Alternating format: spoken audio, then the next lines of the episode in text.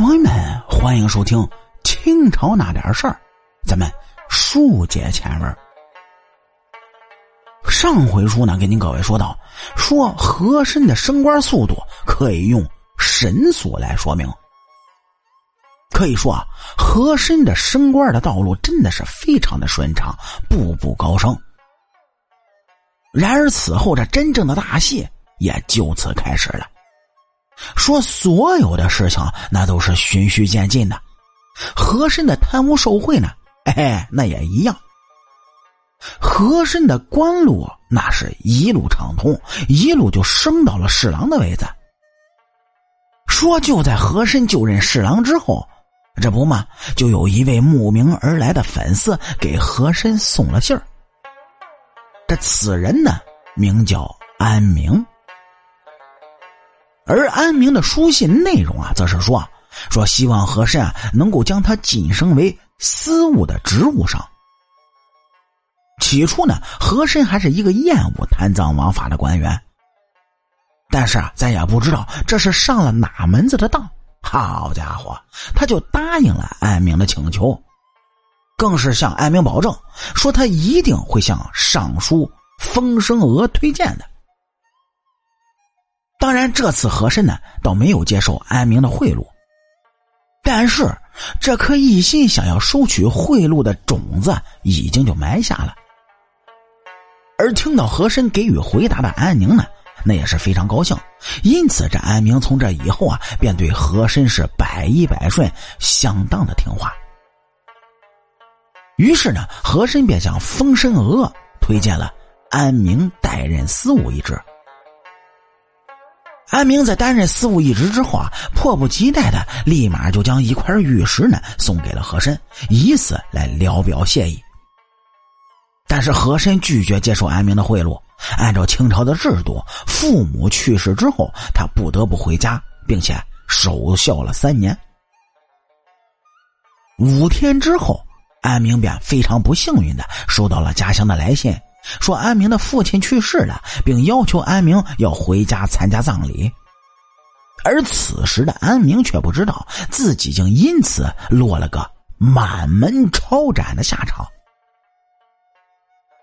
因为这安明是刚刚升职，这心里面那是一万个不想回家。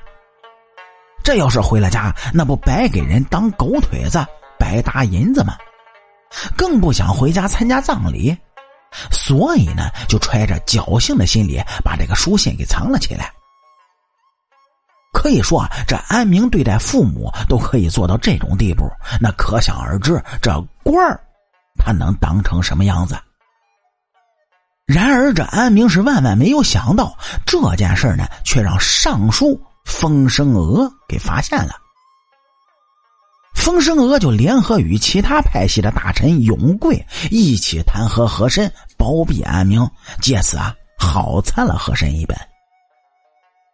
然而让风声娥没有想到的就是，螳螂捕蝉，黄雀在后。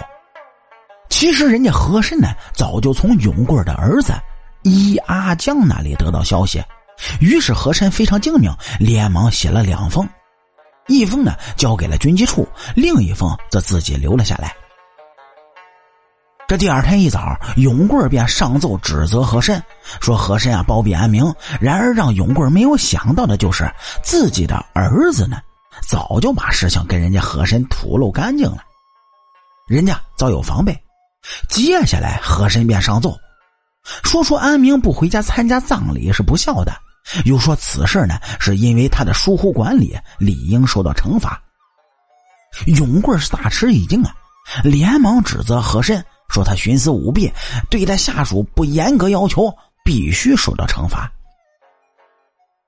而此时呢，乾隆说他收到了一份军机处呈交上来的和珅弹劾安明的奏折，以此可以证明和珅并没有蓄意包庇安明。因此啊，乾隆皇帝就觉得和珅啊是被安明欺骗了，于是便下令处决了安明，而和珅也因此官降了两级。但因为是疏忽，所以是暂时留用。说因为这件事情呢，和珅也彻底的将当朝的大臣永贵彻底给得罪了。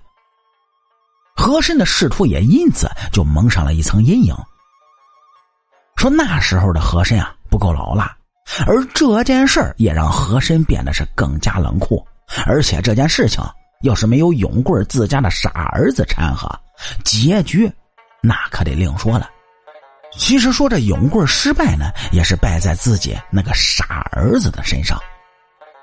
其实啊，要说出来，您各位肯定不信，这件事只是一个开胃小菜过度的事件，正餐，哼哼，那才刚要来临。您各位要问这正餐到底是什么？哎，点击咱们右上角订阅的小按钮，来下一期听主播慢慢给您聊。我是您的老朋友三水白头，清朝那点事儿，下期咱们接着聊。